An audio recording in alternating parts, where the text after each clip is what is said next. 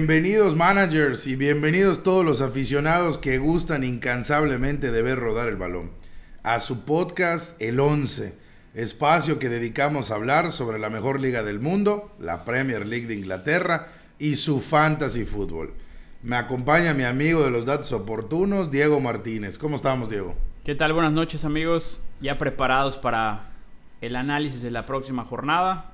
Mucho fútbol y estamos acá listos para, para comentar lo que va a ser la siguiente, la siguiente ronda. Nos hace segunda, como siempre, el comentario elocuente Rodrigo Camacho. ¿Cómo estás, Rodrigo? Bienvenido a tu programa. Bien, gracias, gracias. Es, gracias a todos por escucharnos y pues emocionados, ¿no? Por, por escuchar, por analizar una nueva jornada con partidos adicionales que pueden mover un poco el análisis y cómo vamos a jugar nuestras cartas en el, en el fantasy. Definitivamente, si algo ha sido esta última semana, ha sido una semana cargada de, de encuentros y cargada de fútbol. Permítanme comenzar con el repaso, con el review de lo que pasó en nuestra jornada, en nuestra jornada 23. 10 partidos, 26 goles, 2.6 goles por partido, abajo del promedio que lleva en general la liga, que es de 2.7. Cuatro victorias del local, cuatro empates y solo dos victorias del visitante. Hace rato no teníamos una semana que nos regalara pocas victorias del visitante. Nos dejó también sobre la mesa dos expulsados y a lo mejor, lo analizaremos más adelante, a lo mejor nos dejó campeón esta jornada 23. Los partidos empezaron, el Aston Villa recibiendo al Arsenal, 1-0 ganó el Aston Villa en casa. El Burnley y el Brighton, dos equipos que venían jugando bien, empataron a un gol cada uno. A lo mejor con un poco más de mérito el Burnley, pero el, empate fue inminente. El Newcastle, sufrido con expulsiones, termina ganándole en casa 3 por 2 al Southampton. En un clásico londinense, el Fulham y el West Ham terminan en un 0-0. El Manchester United nos vuelve a regalar el partido más abultado de goles de la jornada en un vibrante 3 3 contra el Everton. El Tottenham por fin regresa Harry King, regresan las victorias. El Tottenham vence 2 por 0 al West Bromwich. Wolverhampton y Leicester City en un partido un poquito más apático de lo que se esperaba y en un partido sin tanto fútbol 0 por 0. El Liverpool vuelve a perder tercera derrota seguida en casa para los de Jurgen Klopp, en esta ocasión contra el que parece ya ser un líder claro y solitario, los Sky Blues del Manchester City. El Sheffield United cae en casa contra el Chelsea 1 a 2.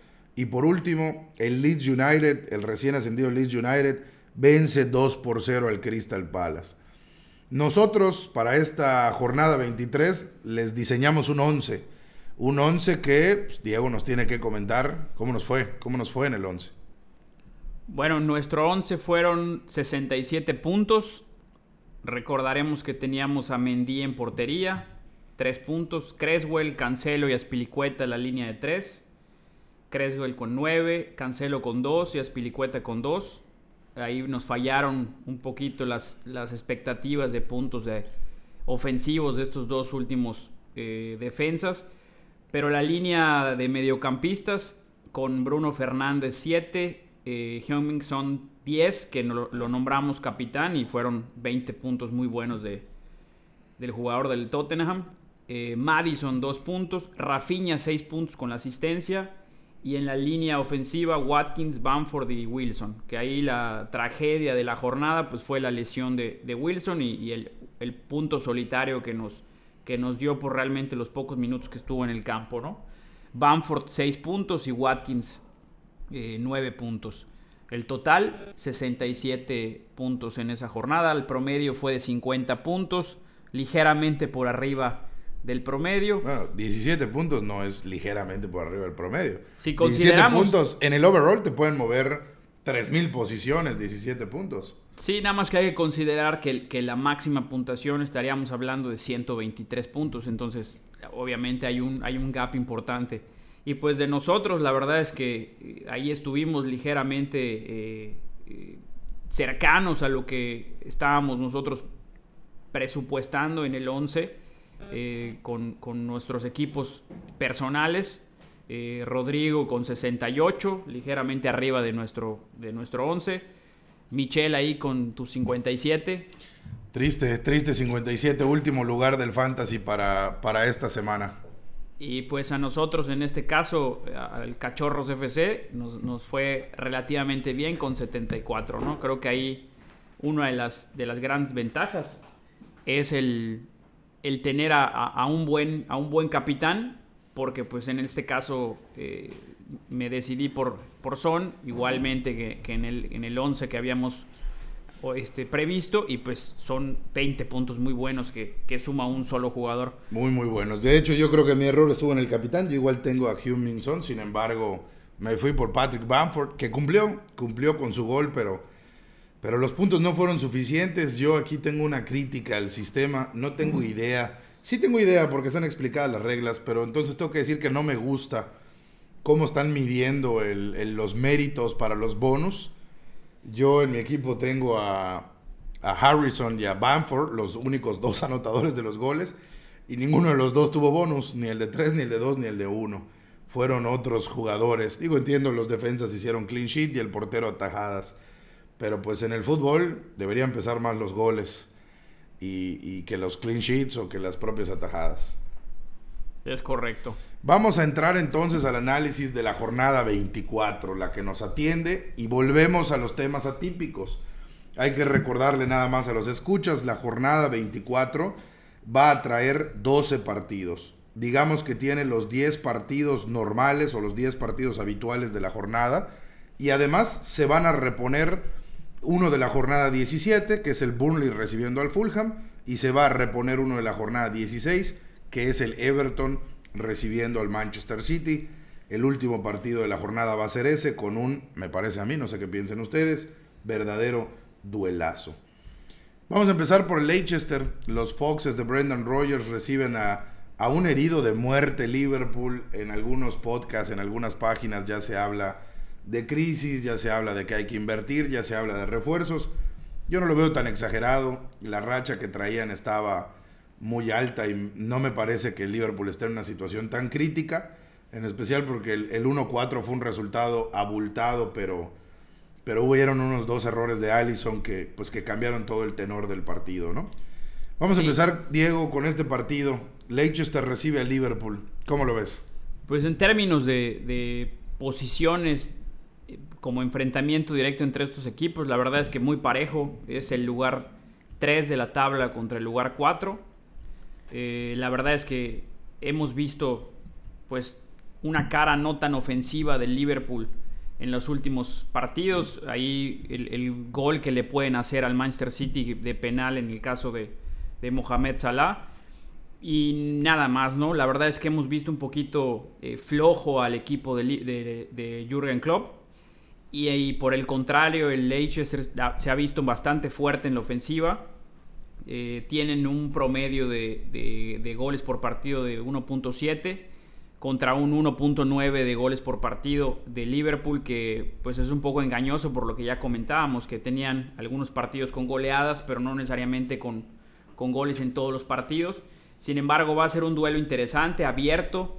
Eh, recordaremos que los últimos encuentros entre estos dos equipos eh, pues han sido goleadas prácticamente el, último enfrentamiento en, Anfield fue un 3-0 eh, al, al Leicester y eh, previo a ese encuentro un 4-0 de visita en, el Kings Power Stadium, ¿no?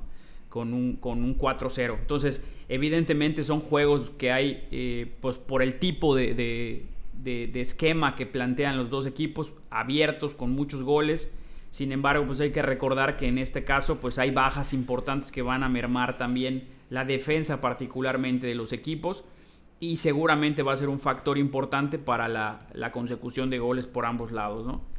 De jugadores a seguir, pues está más que claro. El máximo anotador de la liga es Mohamed Salah con 16 goles. Y en el, en el lado del, del Leicester, pues Jamie Vardy con 11, que también está ahí peleando este, por, ese, por ese puesto de, máximo goleador de la liga. Y en cuestión de asistencias, pues realmente tenemos a uno de los de las revelaciones del último del último mes. De hecho, estuvo nominado como mejor jugador del mes, James Madison. Tiene cinco asistencias. y la verdad es que se ha visto en muy buena forma en los últimos partidos. Eh, como jugadores importantes a seguir, además de estos eh, que ya, ya mencionábamos, pues evidentemente estarán los laterales del Liverpool, que son evidentemente potenciales de retornos ofensivos como cada jornada por la cantidad de ocasiones que generan por banda. El caso de Trent Alexander Arnold, el caso de Robertson, que son jugadores que tienen un alto costo, estamos hablando de arriba de 7 millones, pero que tienen potenciales ofensivos muy, muy importantes y que tarde o temprano van a empezar a redituar en términos de puntos. Del, otro lado, el, el, el Leicester, pues la baja sensible de James Justin, que había tenido una temporada muy, muy buena, una revelación completamente por ese costado de, la defensa eh, Foxes, de los Foxes. Sin embargo, pues tienen la, la, recuperación de Ricardo Pereira, que evidentemente va a tomar esa responsabilidad en banda y que seguramente va a ser uno de los picks importantes, no nada más para este partido, sino para el resto de la temporada de, de los Foxes. En media cancha, pues la verdad es que con Mané, eh, con Salah, con James Madison, con el mismo eh, Tillemans y y Harvey Barnes, la verdad es que hay un...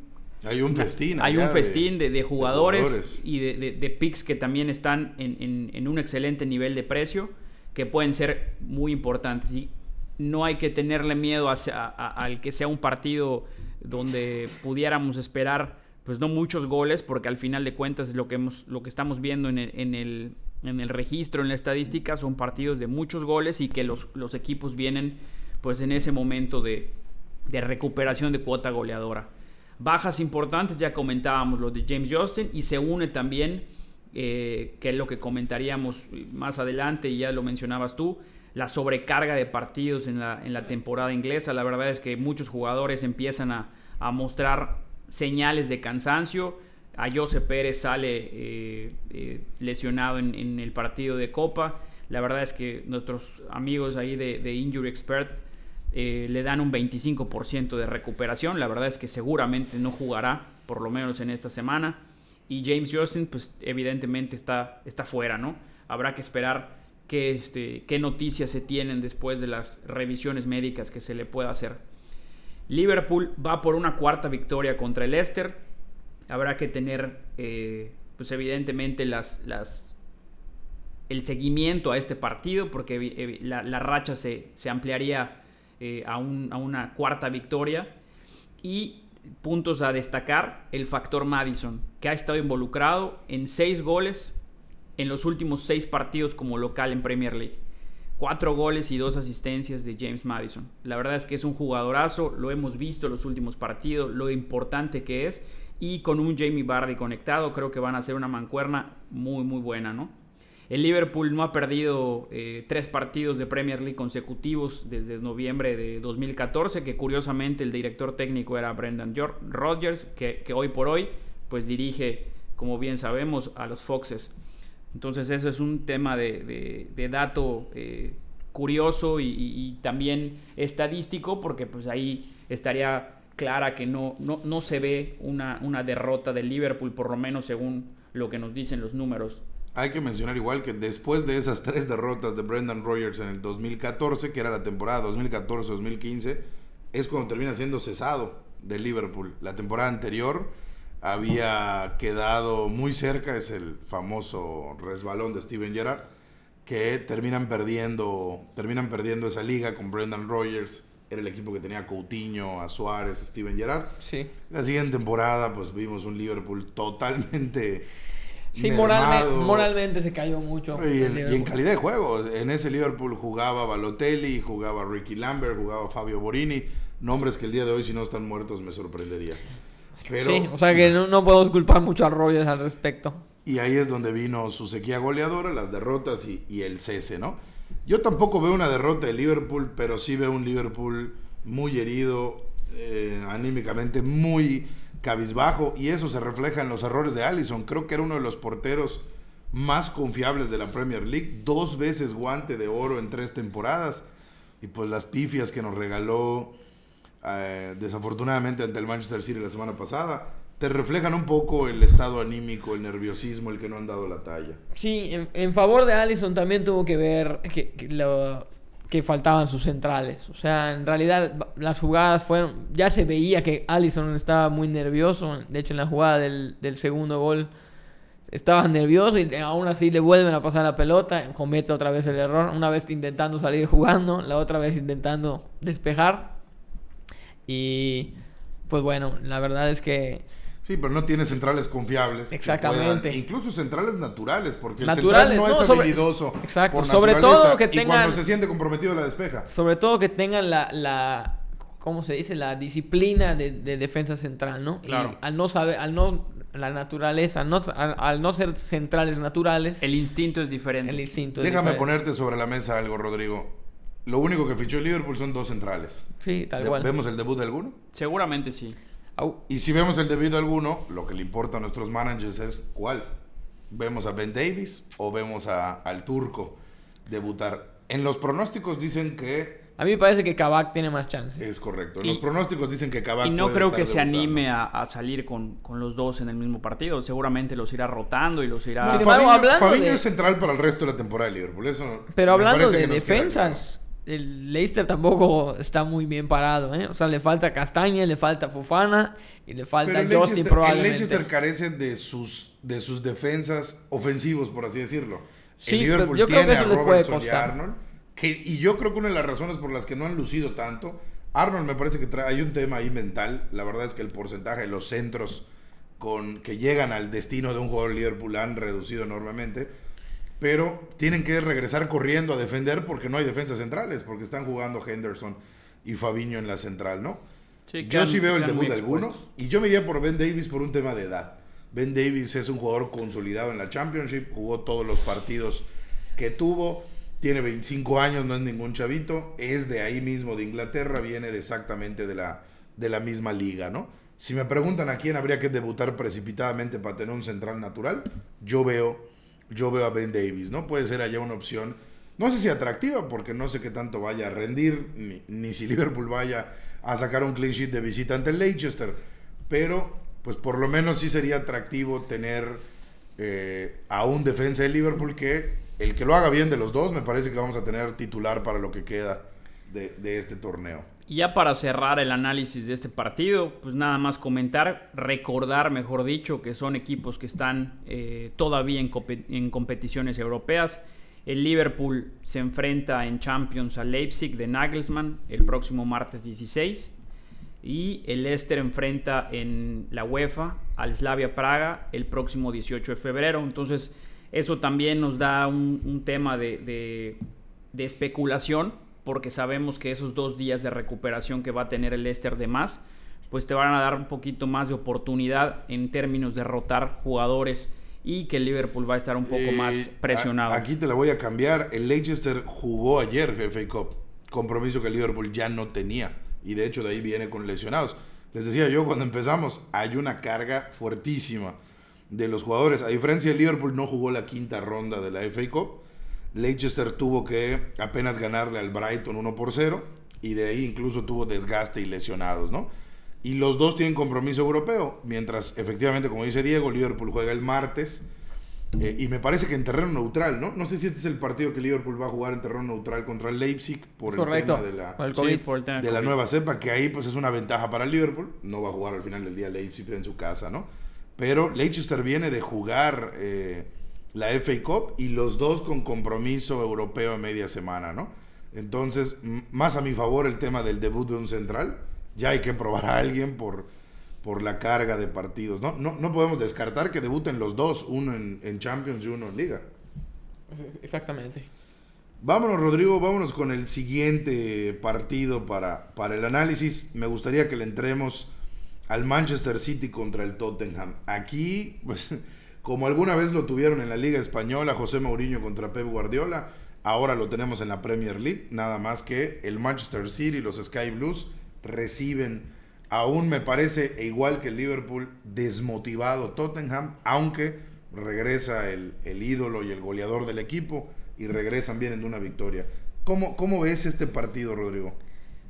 Sí, bueno, es, es, un, es un partido bastante morboso por el tema de los entrenadores, que son casi casi la antítesis cada uno, ¿no? En su propio personaje, aunque en el fútbol no necesariamente sea así. En realidad, eh, son los, es el partido al que más han enfrentado ambos, ¿no? O sea, el entrenador al que más veces ha enfrentado a Mourinho es a Josep Guardiola y el entrenador al que más veces ha enfrentado a Guardiola es a Mourinho, ¿no? En un total de 24 ocasiones, hay 11 victorias para Guardiola, 6 empates y 7 victorias de Mourinho. Eh, la, la, temporada se pone muy interesante, por si no lo fuera antes, para el Manchester City. Es momento de tomar decisiones para Guardiola. Yo creo que en términos de fantasy va a ser una verdadera... Si ya le, llaman el Pep Roulette, va a ser en serio una... A ver cómo, cómo va a decidir jugar estos partidos, sobre todo porque tiene doble jornada de Manchester City. Hay que recordar que después va a enfrentar al, al Everton. Pero en favor del Manchester City es un equipo que casi, casi ya camina solo, ¿no? Ya tiene muy... Ya, tiene, ya agarró su patín, diríamos, aquí en México.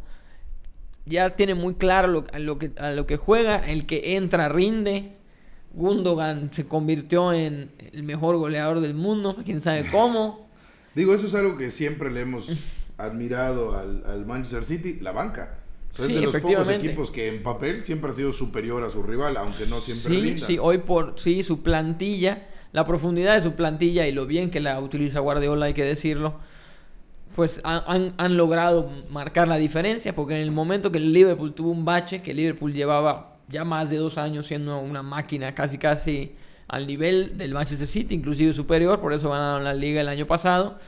Pero el Manchester City tuvo un pequeño comienzo titubeante esta temporada, pero ya llevan una racha que ya es histórica, ¿no? Me parece. Creo Esta- que llevan esta temporada 14. el Manchester City empezó en crisis, luego estuvo abajo de la mitad de la tabla y Sí. ahora le decimos que es líder indiscutible. No, así, así de ruleta. Así hay, que, hay que reconocerle a, a Guardiola eso, porque a final de cuentas el saber parchar el equipo con otra forma de jugar, con otro jugador, con otras habilidades, otras características, te va descubriendo posiciones. En el caso, por ejemplo, de, de Gundogan, pues lo hemos visto que ha- ha- se ha visto en un rol mucho más ofensivo cubriendo las labores de, de Kevin De Bruyne. Y la verdad es que también las bajas en el City han sido sensibles. O sea, sabemos que no está el máximo goleador histórico del equipo con, con, con el Kun Agüero. Sabemos que no está este, Kevin De Bruyne. Kevin De Bruyne. Eh, ha tenido problemas con, con, con Laporte y, y tuvo que descubrir eh, o, o redescubrir a, John Stones, que no estaba en un buen momento, que lo- la racha que ha tenido, la verdad es que ha sido meritoria de, de recobrarle la confianza. Entonces, la verdad es que eso es eh, mucho del manejo de vestuario, que a final de cuentas muchos pensarían que las rotaciones pues no son convenientes, pero lo que te dan las rotaciones es esa capacidad de que tus piezas estén aceitadas y en el momento en que lo requieras, pues te, te- te den resultados. A diferencia del Tottenham, que si no está Harry Kane, el equipo no camina y, en, y aunque esté lesionado Harry Kane, tu segundo delantero, que es Carlos Vinicius, no lo quieres este, colocar en tu once titular y prefieres jugártela con un invento. Entonces, la verdad es que ahí yo creo que, que hay que reco- reconocérselo a Guardiola. Y pues no sé cómo lo ven ustedes, pero no creo que sea eh, la tercera victoria consecutiva de, los Spurs contra, contra el City. No, no, no sé cómo lo ven. Yo lo que veo muy difícil es el calendario del Manchester City. Hay que tomar en cuenta algo. Juegan este fin de semana en la Premier. Juegan a mitad de semana en esa recuperación de la jornada 16 contra el Everton en la Premier. Luego juegan nuevamente el domingo contra el Arsenal, es decir, visitan al Everton, luego visitan al Arsenal y luego visitan al Borussia Mönchengladbach en la Champions a mitad de semana para luego recibir a el West Ham, ya estamos hablando de la jornada 26. Pero en los siguientes seis partidos juegan fin de semana, compromiso a mitad de semana, fin de semana, compromiso a mitad de semana, fin de semana. Si algo vamos a ver en los siguientes partidos es en toda su expresión el Pep Roulette. Efectivamente. No sé cómo estén las lesiones para regresar. Me parece que, que ni Agüero ni Kevin De Bruyne No están. Rubén están Díaz para es duda. cinco semanas. Rubén Díaz es inclusive duda para el Tottenham. De las más relevantes, por lo menos de lo que tenemos nosotros conocimiento hasta, hasta el día de hoy, pues es la lesión de Rodri, que se da también... Es eh, duda. en- como, como duda, que está prácticamente entre un... Veremos si se llega a recuperar. Yo veía unas fotos hoy de, de que estaba en el entrenamiento. Pudiera ser que lo, lo, tenga un poco en recuperación y, lo guarde porque sabemos la importancia que tiene Rodri en el juego defensivo del City. Y de Rubén Díaz, yo creo que el, tema de, supuesto el, enfermedad estomacal, pues también es un, una buena ventana para darle descanso, porque había sido uno de los únicos jugadores que han tenido minutos consecutivos, lo había descansado muy pocas veces y creo que también darle confianza a los otros este, defensas centrales, como el caso de, de, Eric García y, Laporte, pues es muy bueno porque en cualquier momento este, puedes hacer e, esa rotación sin, sin, sin, muchas dudas, ¿no? Independientemente que sabemos que la, la pareja defensiva de Guardiola y no la va a mover, por lo menos en los partidos importantes, va a ser John Stones y, y Rubén Díaz. Y del lado del, del, del Tottenham, pues mencionar la, la, lesión de igual de, Sergio Aurier, que se había eh, afianzado eh, por, por, banda derecha en la defensa de, del, del, equipo de los Spurs. Y pues, la verdad no, no, no se ve que se pueda recuperar, es un tema ahí muscular, difícilmente va a estar para este partido, seguramente entrará Doherty, que ha sido para mí una de las decepciones de la, de, la temporada, del torneo, en general. Llegó como una contratación estrella. Sabemos la, importancia que tuvo en los Wolves la temporada pasada. Y desgraciadamente no se le han acomodado las cosas. Ha salido expulsado.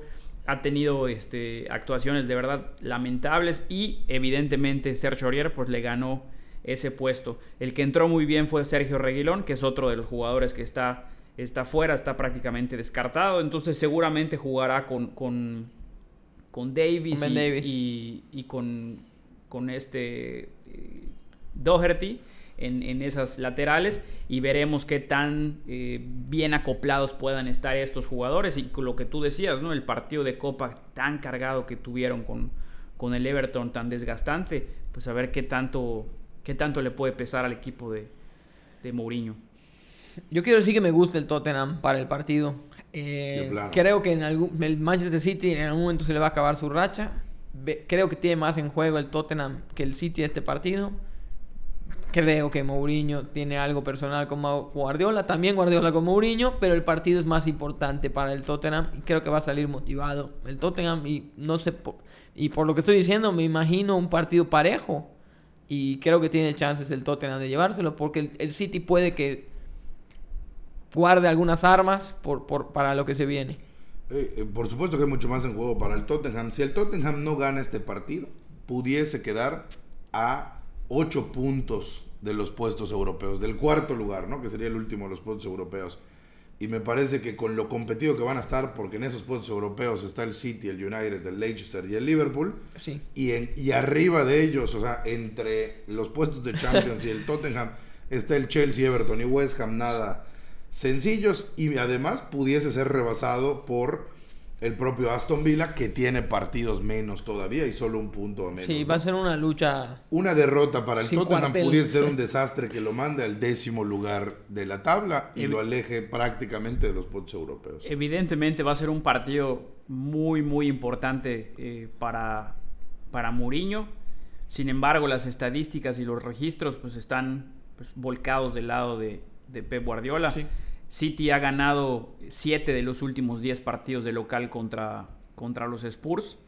Y si recordamos desde la derrota en noviembre del año pasado contra, contra el Tottenham, el City lleva 14 partidos de Premier League invictos y 10 victorias consecutivas. Entonces la racha tampoco hay que, que echarla, eh, eh, ahora sí que tirarla por la ventana. La verdad es que se ha visto muy bien el equipo de, de Guardiola. Evidentemente tienen un calendario muy apretado para lo que resta la temporada, pero aquí es donde los grandes técnicos eh, sacan, eh, pues ahora sí que las armas, ¿no? Donde empiezan a, ver qué movimiento pueden hacer para que su equipo no se, no se deshaga en lesiones y, y pérdida de jugadores importantes, ¿no?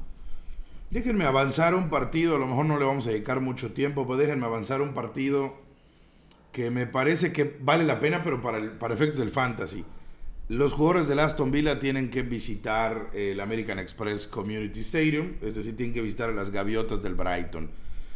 Me parece que el Aston Villa viene jugando un muy buen fútbol.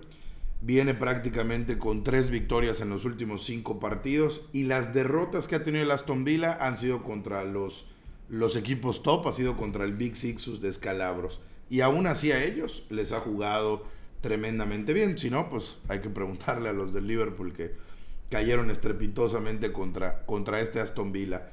Me parece, Diego, que hay muchos jugadores a seguir ya en el Aston Villa eh, está Oli Watkins, está Jack Grealish, está Tyro Minks, está Matty Cash, está el mismo portero Emiliano Martínez.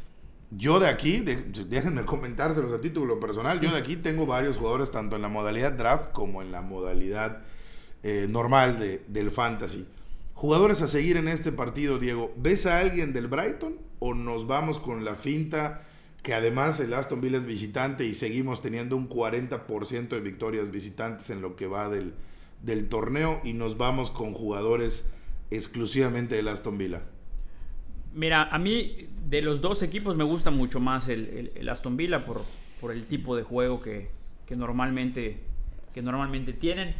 Eh, jugadores a seguir, indiscutiblemente es Jack Grealish. Sabemos de la, del potencial ofensivo que tiene el jugador inglés y de lo que es lo importante de un jugador como Grealish es no, no tanto eh, los terrenos que pisa o las ocasiones que tiene de gol, porque si hemos visto ha estado un poco alejado del gol en los últimos partidos, ha estado más como, como representante o como hombre gol el delantero titular eh, Oli Watkins, que en los últimos prácticamente seis partidos ha marcado cuatro goles. Entonces, la verdad es que no, no está este. No está en discusión quién es el hombre gol del equipo. Sabemos que es, que es Oli Watkins. Pero lo importante de Grealish, y a, donde iba mi punto, es lo que representa Grealish para el equipo es, es el corazón del, del, Aston Villa. Está presente en todos los, los, los, balones parados, está presente en todas las jugadas ofensivas, está presente en las jugadas defensivas, recorre el campo de, ahora sí que box to box. La verdad es que es un jugador que, si no lo tienes en tu equipo es porque no, no. Porque has vivido bajo una cueva. Porque no, todo el, porque no te gusta o porque no no eres de los que estén acostumbrados a usar las calcetas bajas o porque no te gusta el peinado ya creí. Es un crack. Pero es un crack la verdad es que es un crack. Eh, sí sí creo que tiene a veces mucho se engancha mucho ahí con los duelos porque es un jugador que recibe muchas, muchas este, faltas. y normalmente resulta amonestado porque termina sacándose él mismo de, su, de, sus casillas por todos los golpes que le llegan. Pero la verdad es que el potencial ofensivo del, Aston Villa con, con, Grealish es, es magnífico. Y el otro jugador que para mí también ha sido importantísimo, por lo menos en mi temporada, y que lo que ha despertado es un interés importante también de toda la comunidad Argentina, es el portero Emiliano Martínez.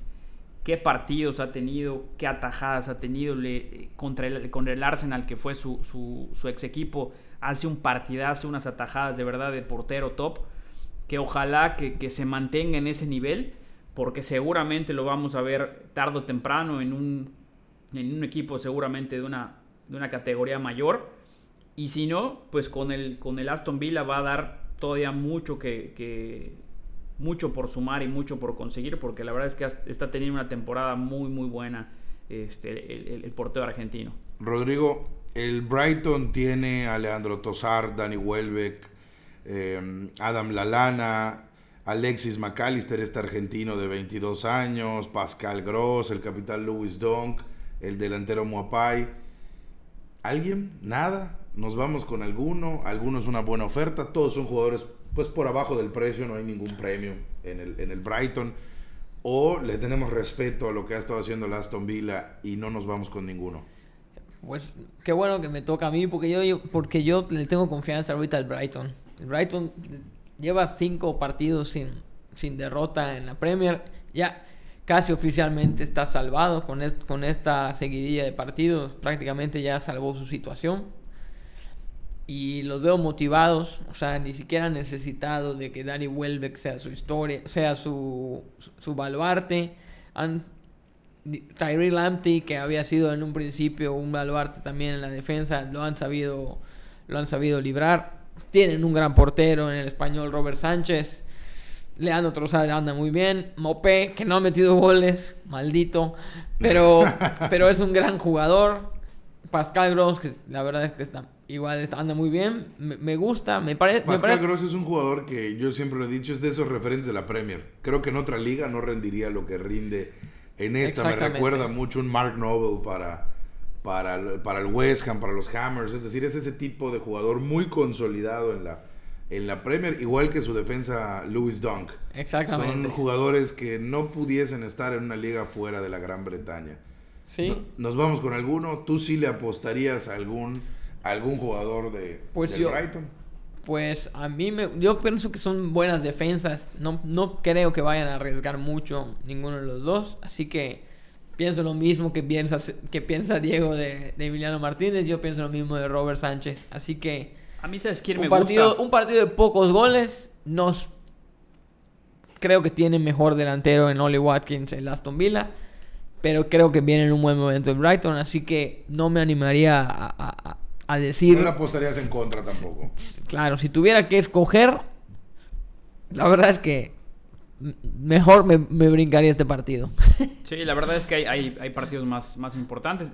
Yo nada más, eh, y ahora sí que como dice Guavi, ¿no? a, a título personal hay un jugador en lo particular del Brighton que a mí me gusta, que viene, eh, si no me equivoco, del Ajax o jugó en el Ajax de esas temporadas de cuando estaba Hakim Ziyech, cuando estaba eh, Van de Beek.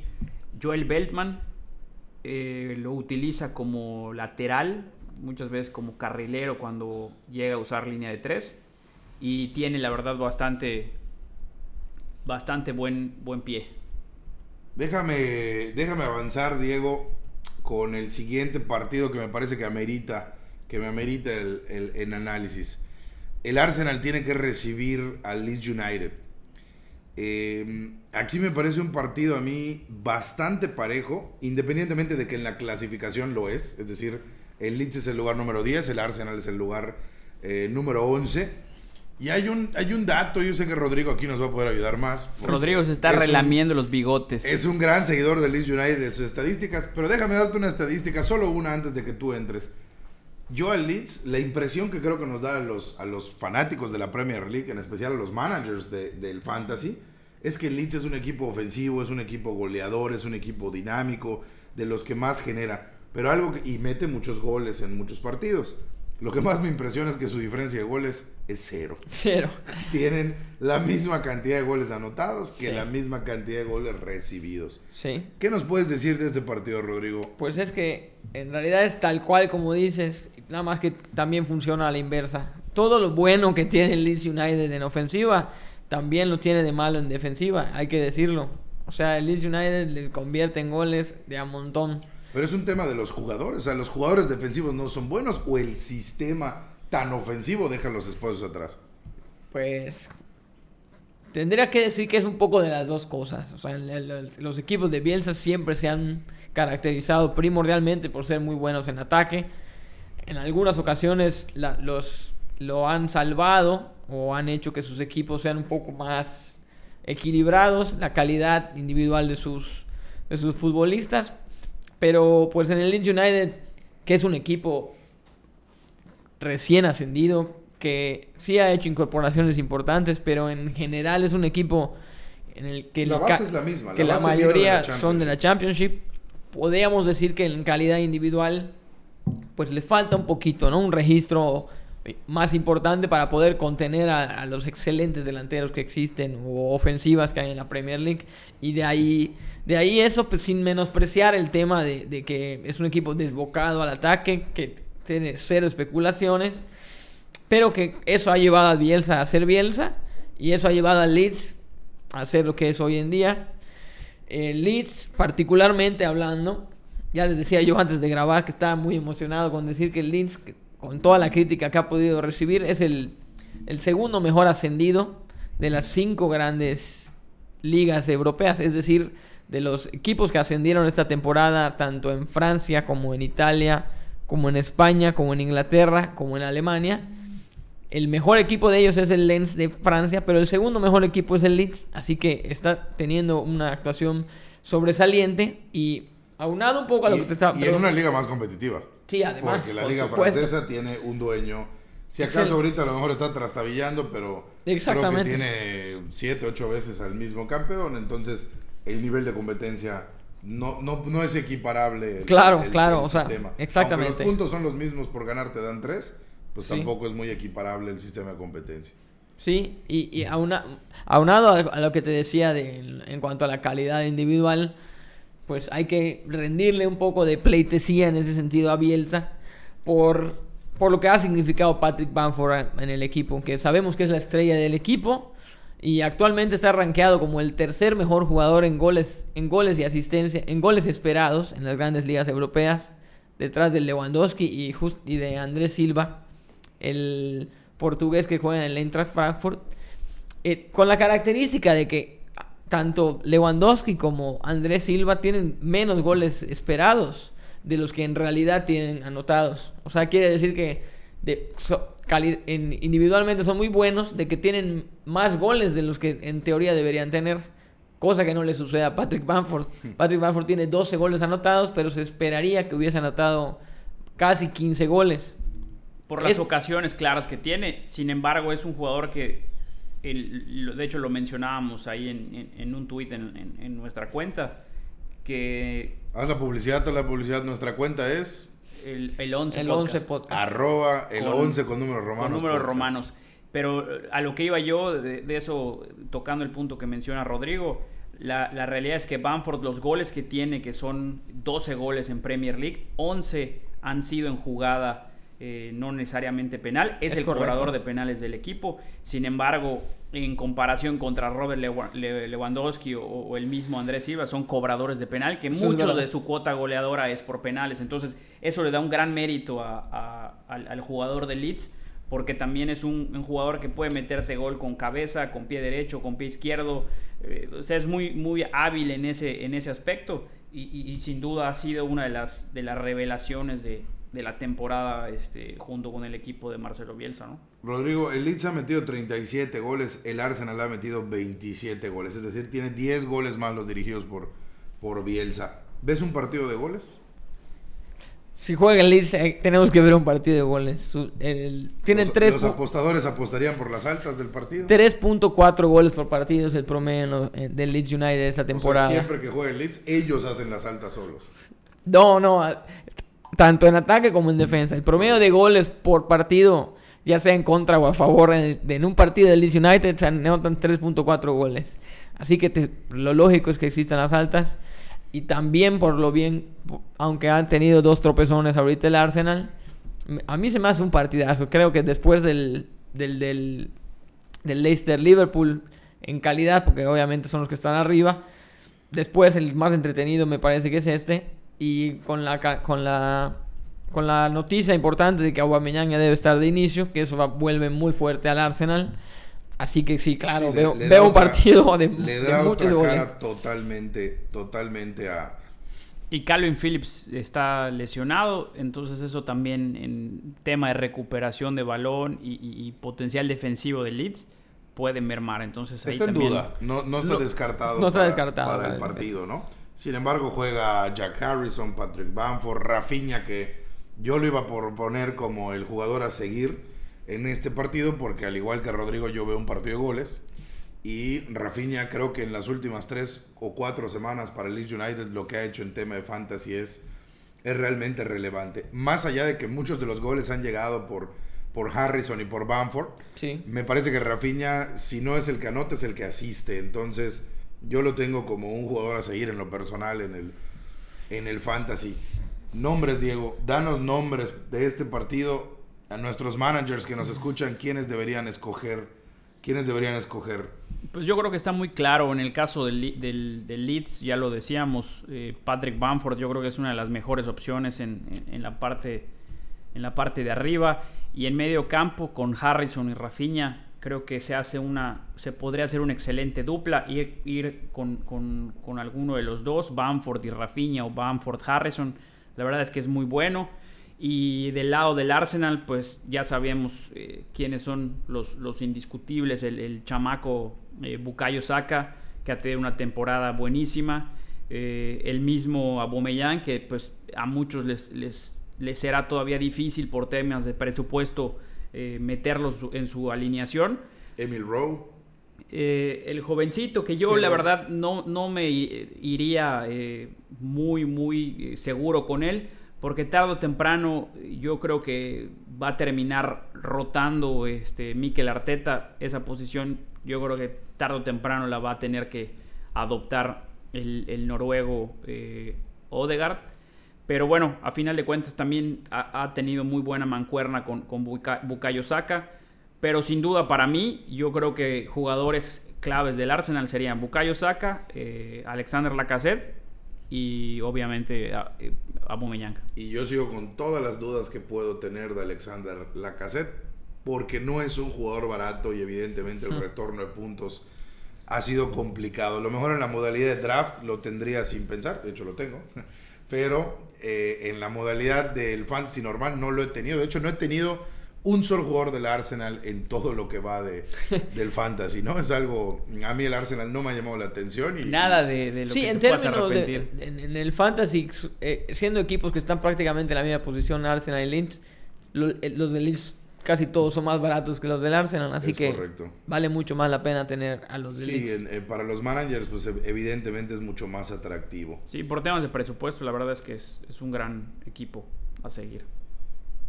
Déjenme continuar eh, con un partido donde yo creo, les decíamos al principio, puede ser que tengamos un líder solitario muy claro. Yo no lo quiero decir, quiero rehusarme a pensar que en la jornada 24 tenemos, tenemos campeón evidente, pero eh, hay que hablar también del otro equipo de Manchester, que también jugó FA Cup, que también tiene compromiso internacional el jueves a mitad de semana. Ellos, ellos en la Champions juegan tres equipos ingleses. ¿Por qué? Porque el Manchester es el cuarto que no logró pasar y está por ser el mejor tercer lugar de su grupo en la UEFA Europa League. Pero es compromiso, al final del día es carga de partidos, rotación para, para el entrenador, para Olé. Y realmente yo, le, yo quiero decir que hay que darle mucho seguimiento a los partidos del United porque pues si se nos cae el United se nos cae también la liga. Es el único que está cerca en puntos y tomando en cuenta que el 3 y el 4 se enfrentan entre ellos, pues si ellos tienen un empate y el segundo lugar, que es el Manchester, no logra ganar su partido, me parece que ahora sí, pues el siguiente podcast empezará diciendo que ya tenemos campeón. Los de Manchester United tienen que ir a visitar al West Brom. Me parece un partido no tan atractivo futbolísticamente hablando, porque el United, insistimos, lo hemos dicho varias veces ya en este podcast, está sacando los resultados, pero a lo mejor no tiene el fútbol más vistoso. Y definitivamente el West Brom no es un equipo que nos llene la pupila necesariamente. Rodrigo, casi siempre te toca hablar a ti del Manchester. ¿Cómo ves el partido? Y si hay algún jugador a seguir, me, parecería que va a ser del Manchester, pero me parecería que un jugador a seguir a futuro, es decir, el Manchester ya no puede tropezar, tiene que hacer un cierre de, de torneo perfecto si es que va a ser el persecutor del Manchester City. ¿Cómo ves el partido? Pues mira, el Manchester solo ha ganado uno de sus últimos cuatro partidos. Eh, eso es por el, por el lado de ellos.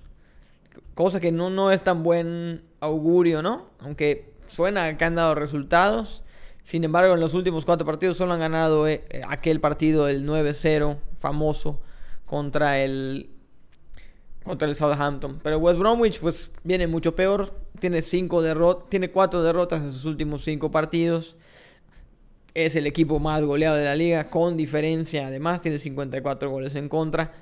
Así que está muy claro, ¿no? Digamos a priori que el Manchester United es el favorito.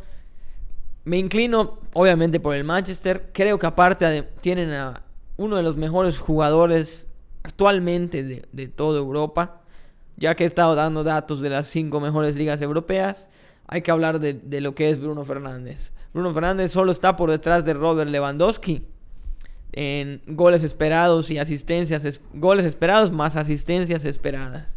O sea, después de Lewandowski, que aparte lo que significa el Bayern Múnich en la Bundesliga, que barren y barren y ganan todos sus partidos, pues bueno, el segundo mejor jugador de Europa en, en datos estadísticos de ataque es Bruno Fernández, por encima de Leonel Messi, de Mbappé, de Lukaku, de Harry Kane, por mencionar a los más importantes, ¿no? Bruno creo que hoy por hoy ya se merece ese respeto, ha cargado al equipo a donde está, ha convertido al Manchester United otra vez en un equipo temible, si bien no el mejor todavía de la, Premier League, es ya un equipo muy respetado, mucho tiene que ver lo que ha hecho Bruno Fernández, y pues por supuesto, por, por, por el jugador que es hoy por hoy, creo que no hay dudas de que debe de ganar la West Bromwich y sobre todo porque creo que va a estar presente en el marcador Bruno Fernández. Diego. Pues mira, el, West Brom es el equipo con más goles concedidos en la liga, con 54. Y el Manchester, el, el equipo que más goles ha marcado con 49. Entonces, eso nos da un poco el panorama de lo que va a ser el, partido, independientemente de que sabemos de la superioridad del Manchester United por temas de, diferencia en, la tabla a simple vista. La verdad es que la calidad, eh, tanto en defensa como en medio campo, como en la última línea del, del, Manchester United, seguramente va a ser un partido pues, pues duro, muy duro para la gente de, del West Brom.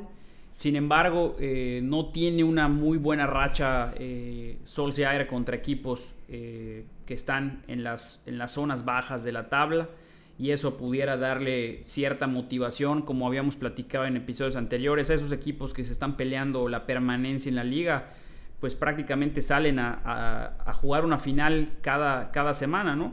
Tienen la ventaja de que pues, tal vez no tengan competiciones entre semana, que puedan estar un poco más concentrados. Es un equipo que se ha reforzado. Hemos, hemos visto bien la, contratación en, ofensiva de, con, con Diagne, que ha tenido dos asistencias en los últimos partidos. Prácticamente está, se está incorporando, está llegando, está aterrizando en el West Brom y, ha empezado con el pie derecho.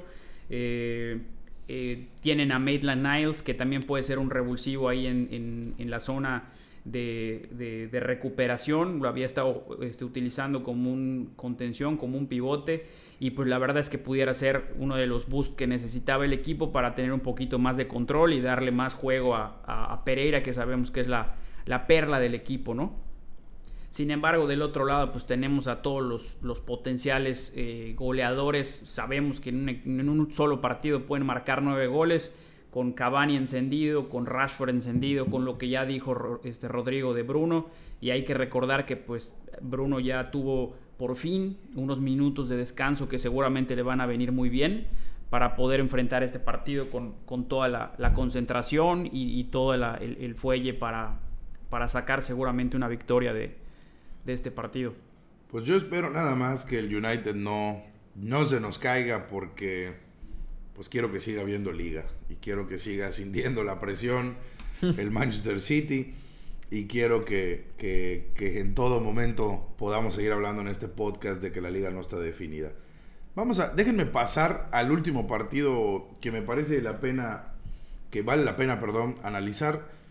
Ahí en Londres también, en el Stamford Bridge va a recibir el Chelsea a Newcastle. ¿Y por qué lo digo? A mí me parece que el Newcastle es un equipo, en estos momentos los dirigidos por Steve Bruce son muy frágiles. Dentro de sus ya descartados tienen al corazón ofensivo, que es Callum Wilson, y al corazón defensivo, que es Federico Fernández. Darlow está en duda, yo creo que sí lo va a jugar, aunque me parece que era un tema de, enfermedad y no un tema de lesión lo que lo tiene en duda. Entonces yo creo que va a tener que jugar el partido. Y hay que tomar en cuenta que en el último partido fue expulsado Jeff Hendrick por parte del Newcastle. Entonces un Newcastle tan mermado que tenga que ir a visitar a Londres a este nuevo Chelsea que no ha perdido con su nuevo entrenador.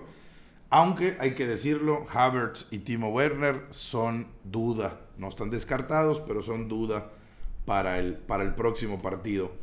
Y yo sí quiero señalar aquí mis jugadores a seguir. Me parece que Eduard Mendy, arquero del Chelsea, que se los adelanto va a ser mi propuesta para el 11, eh, en la portería, me parece que va a sacar el clean sheet.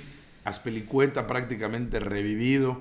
eh, metiendo goles, aportando asistencias, lo vemos pisando el frente. Eh, lo mismo con Jorginho, prácticamente renació.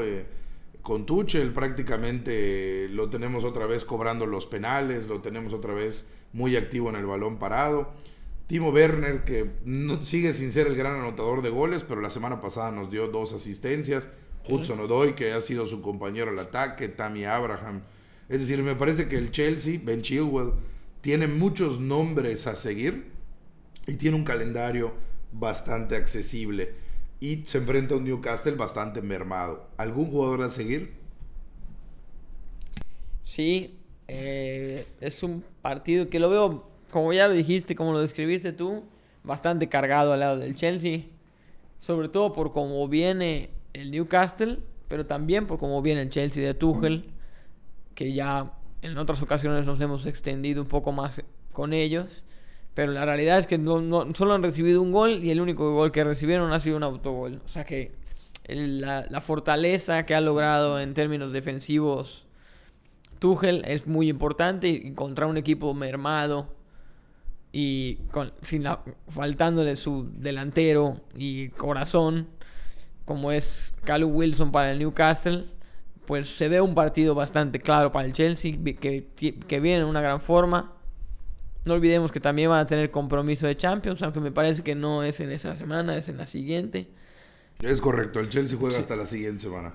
Así que pues van a tener todo listo para, para, para este enfrentamiento. Y, y, y como dices tú, el Chelsea ha aprovechado su calendario y no creo que sea la excepción. Y el Chelsea ya seriamente se empieza a meter como candidato a, a los puestos de Champions, donde pues siempre han querido estar y por eso despidieron a Lampard y por eso está ahora Thomas Tuchel.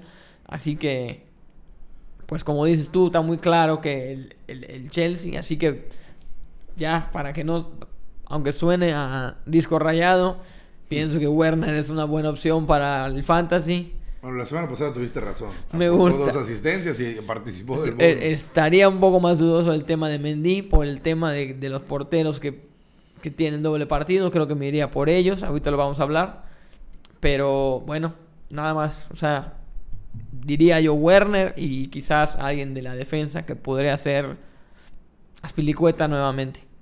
Diego, el Burnley, el Fulham, el Everton y el Manchester City tienen dos partidos esta semana y por ende suman doble para efectos, para efectos del fantasy.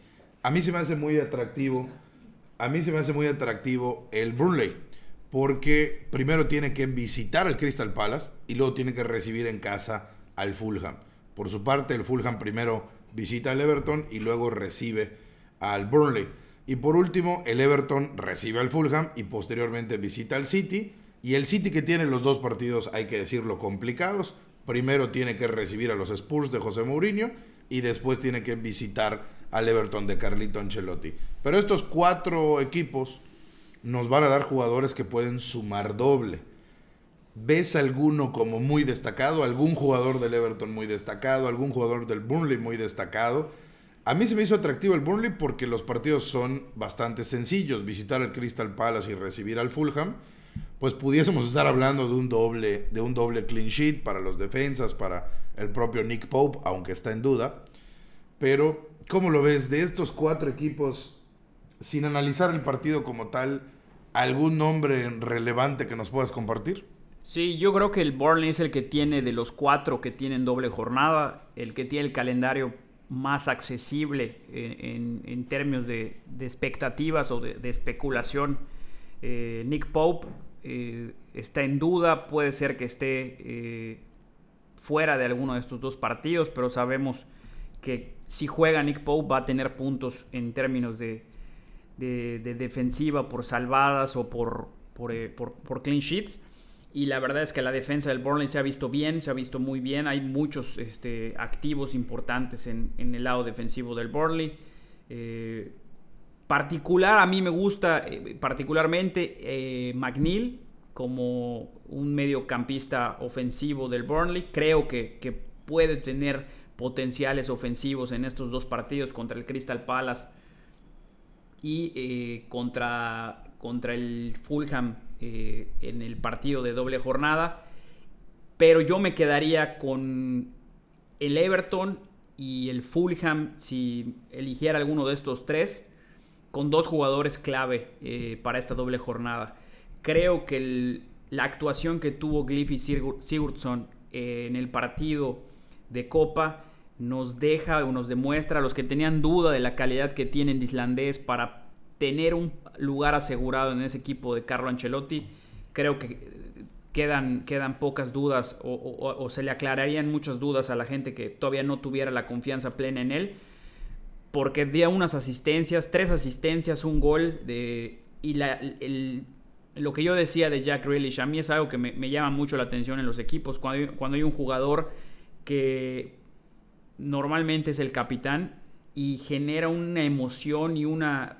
Se, nota cómo le habla a sus jugadores, cómo disputa cada pelota, cada barrida, eh, cómo celebran los goles. O sea, es un jugador que está comprometido con el club. Yo con el Everton me quedaría con el 10, con, Sigurdsson. Y del Fulham veo potencial en, en, Mitrovic y Cabaleiro.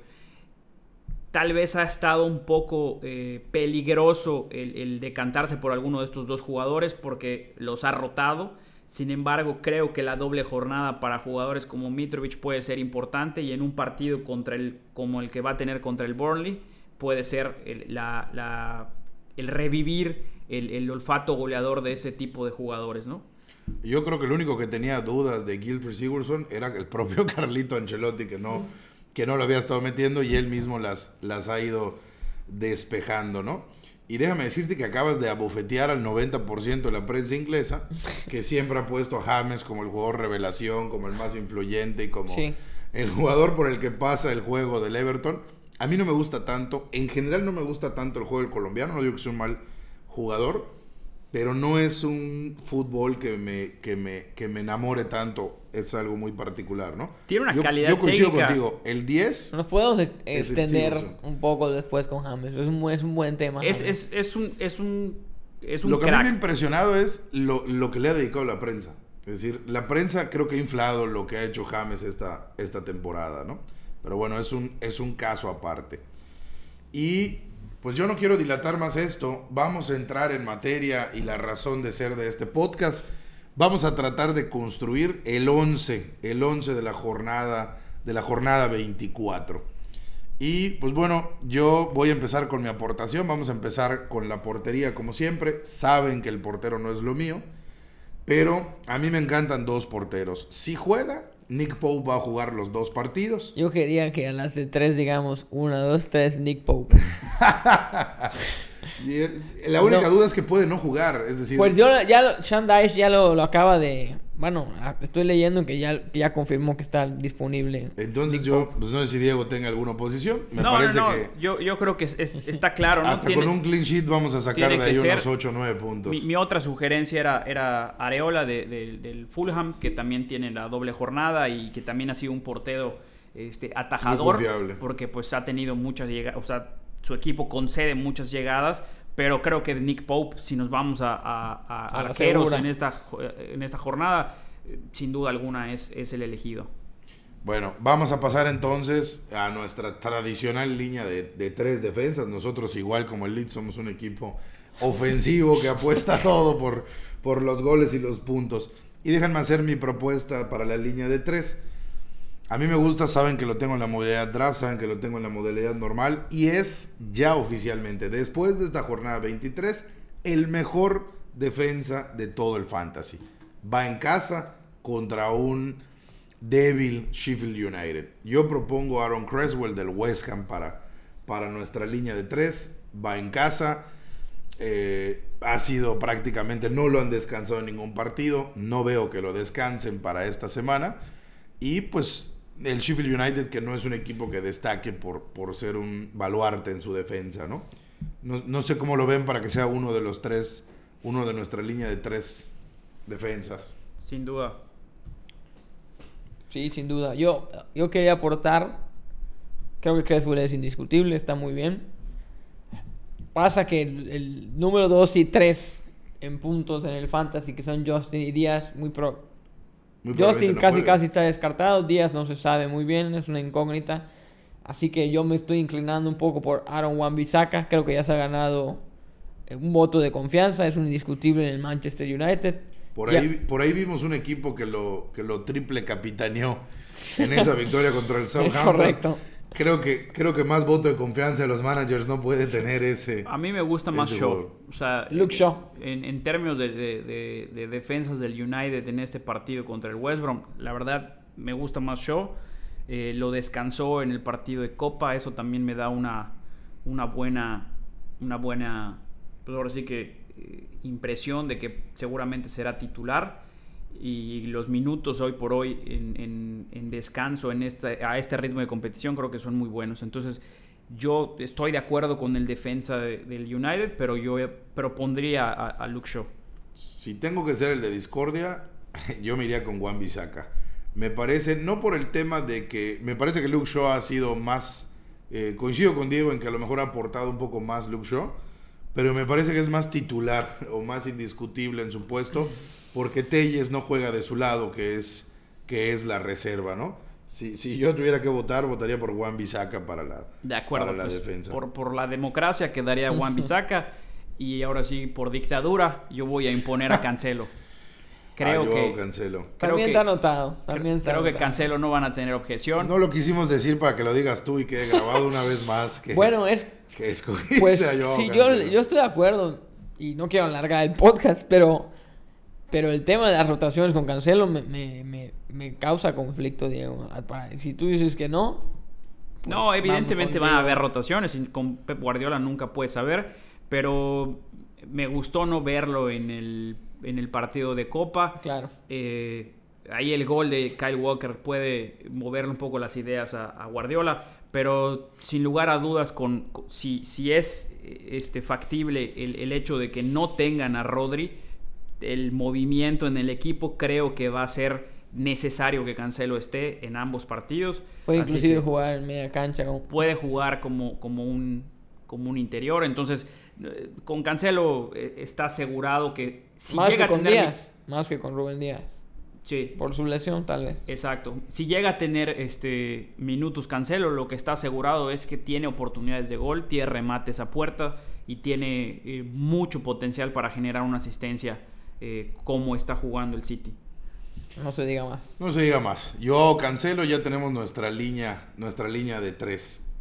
Te voy a preguntar a ti, Rodrigo, porque ya sé la respuesta, pero ¿nos puedes proponer a tu primer mediocampista para la línea de cuatro? Es Bruno Fernández. Es Bruno Fernández, por supuesto que sí, digo. Lo, lo- es un tema. Y, y déjame decirles algo, ¿eh? no, no es por molestar a Rodrigo. Yo pondría a Bruno Fernández las siguientes dos semanas, porque el siguiente enfrentamiento es en casa contra el Newcastle. Entonces yo repetiría a Juan Bisaca, yo repetiría a Bruno Fernández. Lo digo porque para nuestros managers del fantasy pueden ser atractivos que son jugadores que no hay que rotar en los siguientes, en los siguientes enfrentamientos. Efectivamente. Diego, ¿alguna objeción con Bruno Fernández? No, vamos al que sigue. Tu siguiente mediocampista, Diego, ¿a quién nos propones? Pues yo, mira. yo déjame decirte algo. Iba a proponer, pero no quiero que lo digas tú, no sé si es el mismo. Yo te iba a proponer Ikai Gundogan. Ya lo que le hizo al Liverpool me parece. Aquí decía Rodrigo, oye, no es un goleador natural y nunca lo ha sido en su carrera. Yo creo que esta temporada lo va a hacer. O sea, si en un partido tan complicado como visitar a Anfield pudo aportar, a pesar de que falló un penal, ¿eh? o sea, hay que decir que Sí, pasó en ese correcto. partido de héroe a villano, pero después de fallar un penal, ser tan fuerte mentalmente para meter los siguientes dos goles y además el juego, independientemente de que metió dos anotaciones, la calidad de juego que le vi a Gundogan en un escenario tan complicado como Anfield contra un equipo tan complicado como Liverpool, yo sí lo quiero proponer, además de que es un indiscutible Guardiola y viene con doble jornada. Sí. Mira, yo Más no, con no- Sterling. no estoy en desacuerdo con, con, con Gundogan, sin embargo, yo soy de los que sostienen que esa racha goleadora y, y- y ofensiva tarde o temprano se va a pagar porque no está dentro de su naturaleza como, como tal. Y con la salida de Rodri, posiblemente lo ubique Guardiola en una, una posición de la cancha en la que pues, no, No. tenga tanta llegada. Ya no sé si lo vaya a mover por... O sea... Por lo que le ha dado. Claro. Pero, pero la verdad no, no me la jugaría entre eh, Gundogan o Sterling. Me decantaría por Sterling.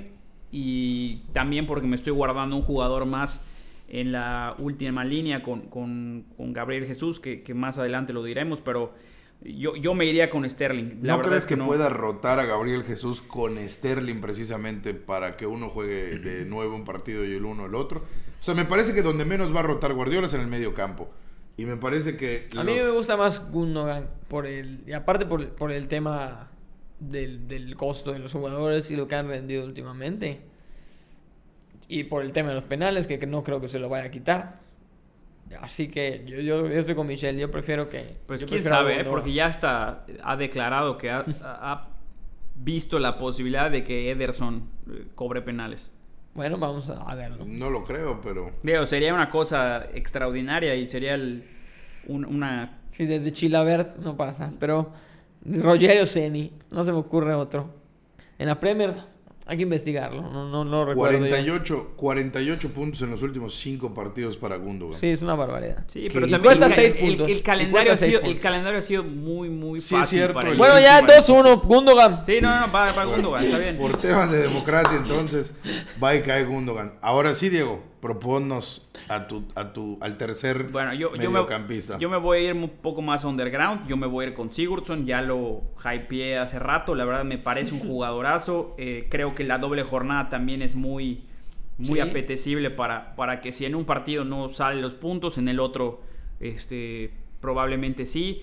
Eh, cobra los penales. Estamos hablando de jugadores que cobran penales. Es un jugador que cobra penales. Si no está Calvert-Lewin, normalmente se ubica en una posición de, falso 9, eh, mucho potencial ofensivo, ya lo vimos en el partido de Copa dando tres asistencias. Eh, James, ya lo comentamos, no está eh, al 100%. Si llega a jugar, seguramente los va, los va a usar juntos. Probablemente le pueda dar algo de descanso por el partido tan desgastante que tuvieron a mitad de semana. Pero yo me quedo con Sigurdsson por, por lo que veo, no nada más para este partido, sino para la doble jornada. Sin objeción, sin objeción de mi parte. Además, a mí igual se me hace un extraordinario jugador el, islandés. déjenme preguntarles algo. A lo mejor yo estoy mal porque falta un cuarto jugador en el medio campo y por temas de calidad, precio, presupuesto y partido. Creo que pasó algo que ya sospechaba yo, pero no lo sabía. Los partidos, las expulsiones se pueden cobrar ya con FA Cup. Porque a mí me sale en mi fantasy disponible para jugar esta semana Tomás Susek, que fue expulsado. Le quitaron la, se la quitaron, le quitaron la roja. absurda. le quitaron la roja. No, no, no. Yo pensé que lo había cumplido ese castigo. No, no, fue una expulsión muy tonta. Aparte la fue, la fue a checar el árbitro y la mantuvo. Sí, se notó que fue algo accidental. Sí. Digo, bien, bien. Esa era mi propuesta. digo, aquí pues ya es un Pues yo estaba entre... no sé qué colores. ¿De qué color juega el West Ham y Aston Villa? ¿Sabes cómo se llama ese color? Eh, el Guinda. Yo estaba entre Grealish o, o Susek. O Susek, pero. Los dos me gustaría. Igual, Diego. Me parece nada más que, que Susek tiene un partido mucho más sencillo porque juega en casa y recibe al Sheffield United. En, en, el otro, en el otro tono, pues el Aston Villa no tiene una un partido tan, tan sencillo. Nos pasa con su set que cada que lo ponemos no da puntos. Sí, y sabes que yo lo mismo que digo con, con, Gundogan. O sea, son jugadores que, que sí han sido una, pero se les una bomba esta temporada, pero no pueden mantener, o sea, estadísticamente no pueden mantener esa cuota goleadora durante toda la temporada. Entonces, si nos vamos a... a supuestamente. supuestamente. si nos vamos a lo que al, potencial ofensivo asegurado, por lo menos, yo me iría con Jack Grealish, que no es un jugador que tenía anotado en la libreta. Yo tenía otra eh, propuesta underground, con ya lo habíamos hypeado la semana pasada a, a Erevich S del Crystal Palace, eh, que va con, en un partido pues no sencillo eh, recibiendo al Burnley, pero creo que el jugador del Crystal Palace podría ser uno de esos eh, picks diferenciales que pudiera dar muchísimos puntos porque cobra los tiros libres, de repente cobra los tiros de esquina, tiene remate eh, de larga distancia. Me gusta, me gusta la verdad el jugador del Crystal Palace. Y si no, pues sería Mason Mount, que también ha Esa dado... era mi otra opción. Que también ha dado una, exhibición en, Premier League con un Lampard, con Tuchel. Y sobre todo que Havertz es duda y Wegner, que no juega de 9, está jugando un poquito como medio ofensivo, también es duda. Y lo descansó también en Copa, entonces eso también son buenas noticias para, para Pues, términos de recuperación de Me- los me jugadores. gusta Mount. Creo que, creo que Mount también pudiera ser muy Pues bueno. adelante con Mason Mount. El- el- el para- tema con el Crystal Palace. Bueno, ya, ya no escogimos a ese, pero como no juega Wilfred Zaha, le veo muy mala pinta. Es algo que, Palace. un fenómeno parecido al que decíamos en el tema de, de Harry King y Hummingson. Si no está Harry King, Hummingson se apaga. Pasa un poquito con el tema del Crystal Palace. Si no juega Wilfred Zaha, en general el fútbol del Crystal Palace es bastante deficiente. Sí, realmente ser un tema de, de apuesta más que nada, pero, pero estoy, estoy a gusto con Mount. Vamos, entonces nos quedamos con Mason Mount y a pasar a la última línea, los cañoneros, los verdugos. Vamos a jugar con una línea de tres delanteros. Tu primera propuesta, Diego. Yo creo que Cavani eh, es una muy buena oportunidad para, para traerlo al 11. Sería una oportunidad para marcar eh, como tercera eh, ocasión consecutiva en liga. No lo, conseguí, no lo conseguía desde el 2019 con el, con el Paris Saint Germain. Creo que también al haberle dado descanso entre semana y al haber estado Martial no tan fino en, en Copa, creo que va a ser el delantero titular y está a un buen precio. Sabemos que también tiene remate de cabeza, tiene, se ubica muy bien en el área. Creo que es una muy buena opción para, para esta semana. Yo, yo estoy de acuerdo. De hecho, yo fui uno de los que drafté a Cavani apenas llegó al Manchester United por, por razones tontas lo solté. Pero pues ahora es cuando le está dando frutos. Me parece que, que ahora es cuando está dando esos dividendos que, que debimos haber esperado.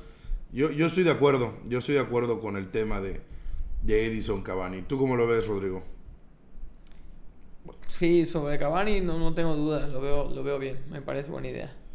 ¿Y a quién propones tú para la delantera? No se vayan a asustar. Timo Werner. No, no, no, ya Timo, ya, te- mi corazón está con él. Pero no, les, ofre- les, les ofrezco a, Hash- a Ashley Barnes Del Burnley. del Burnley y su doble jornada. A mí me parece, a mí me encanta el estilo de juego de Ashley Barnes. Además viene de, de- de ser participativo. Me parece que, que dio la última asistencia en el partido, en el partido anterior. Yo por el tema de la doble jornada y como pick diferencial, lo mismo que el caso de MLS, yo también estaría a favor. Es decir, no, no me brinca tanto el tema de, de Ashley Barnes. Y en especial si tiene una doble jornada no complicada. Como decíamos, el Burnley primero visita al Crystal Palace, pero luego recibe. Pues si cae Al algún gol, puede que sea de él. Es correcto. Sí, aparte, aparte es, es por- es probable que no juegue Chris Wood. Así que eso hace más indiscutible a Ashley Barnes Y también creo que tira penales, ¿no? también. Entonces también ahí hay oportunidad. No, no me encanta, pero bueno. Yo la verdad es que darle. La verdad es que mi delantero, el que yo les iba a proponer, era eh, Dominic Calvert-Lewin, doble jornada, es el, me parece, delantero indiscutible. Si no, también me parecía que Richarlison podía ser una. El una- problema con, con Calvert Lewin es que está descartado. Está, Está en duda. Sí. lesionado. Sí, es muy probable que no juegue. No juegue. Pero bueno, la verdad es que me, me parece como, como diferencial la opción de Barnes, pues, pues vamos a, a darle la, el voto de confianza al jugador del Burnley. Tenemos, sí, Ashley, Barnes es el segundo de nuestros delanteros. Y aquí pues yo les quiero proponer, lo voy a someter a votación. A mí me gustaría eh, un delantero del Everton, que si Calvin Lewin les da, les da frío que pueda no jugar algún partido, no tener los minutos porque sí está tocado, pues pudiese estar Gabriel Jesús, pudiese estar Richarlison o, déjenme igual, proponer a uno que no va a tener doble jornada, pero me parece que no es una visita muy complicada el ir a, jugar contra el Brighton. También está Oli Watkins que ya se posiciona, nada más déjenme comentarles que Oli Watkins ya se posiciona como 100 puntos, rompió la barrera de los 100 puntos en, en el Fantasy la semana pasada y es el sexto mejor delantero. Nada más déjenme decirles los nombres que están abajo de él. Roberto Firmino, Timo Werner, Danny Ings, eh, Martial, Miquel Antonio, todos esos nombres, Richarlison, Gabriel Jesús, Cavani, todos ellos abajo del buen, del buen y confiable Oli Watkins, que tiene un partido no tan complicado ante el Brighton. Mis otras dos opciones es jugárnosla con la doble semana de Gabriel Jesús o jugárnosla con la doble semana de Richarlison. ¿Qué opina? Yo de esos me quedaba con Jesús. Creo que ha, ha estado jugando muy bien y pues el gol pasa por, por sus pies, sobre todo jugando como nueve en un equipo tan ofensivo como el City, teniendo dos oportunidades que si en, las dos, en los dos partidos no juega a los 90 minutos, por lo menos tendrá eh, un par de goles eh, seguramente. Pero bueno, a final de cuentas tampoco Watkins me, desagrada, de hecho era mi, mi tercer delantero y cualquiera de los dos pues estaría, estaría cómodo. Me decantaría por Jesús por la doble jornada, pero... Pues, si usted, sí, yo me gusta Jesús porque por, aumenta las probabilidades.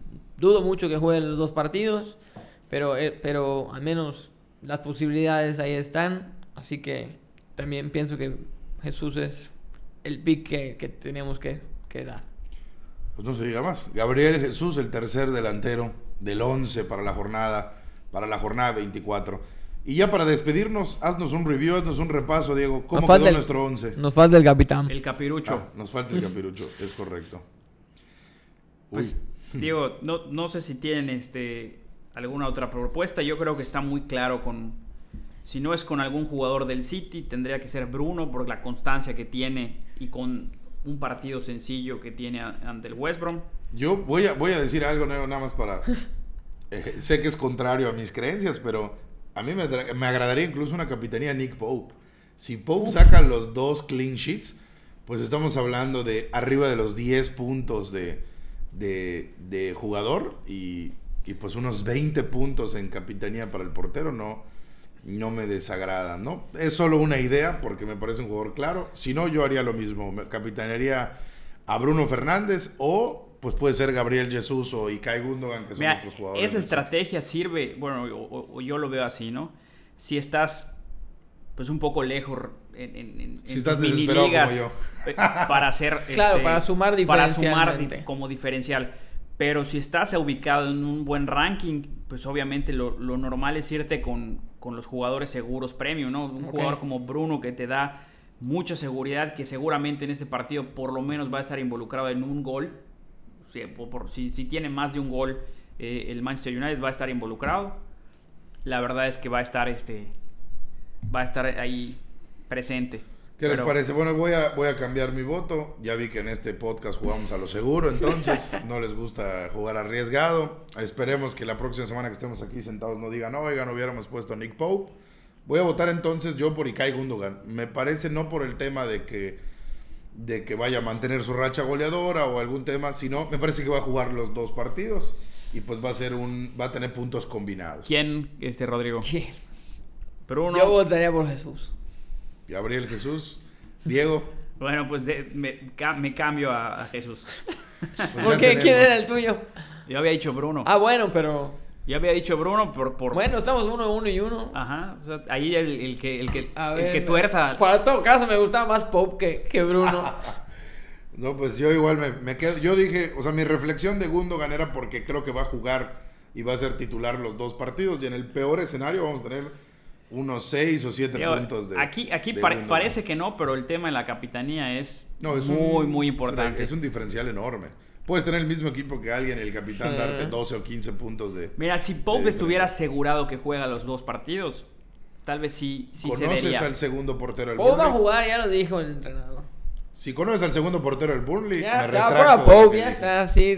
Yo compré, yo compré a Pope. Como, como tú dices, ¿no? Si nos sale bien, van a decir que somos Claro, ya lo dijimos. Por pitonizos. Y van a subir los seguidores. van a subir los seguidores. Si no, pues seremos unos más del, del montón. Pues esto es todo en esta entrega de nuestro podcast. Muchas gracias Diego, muchas gracias Rodrigo y sobre todo muchas gracias a todos ustedes por su paciencia. No hay nada más que decir que viva la Premier League y que siga rodando el balón. Suerte, suerte a todos.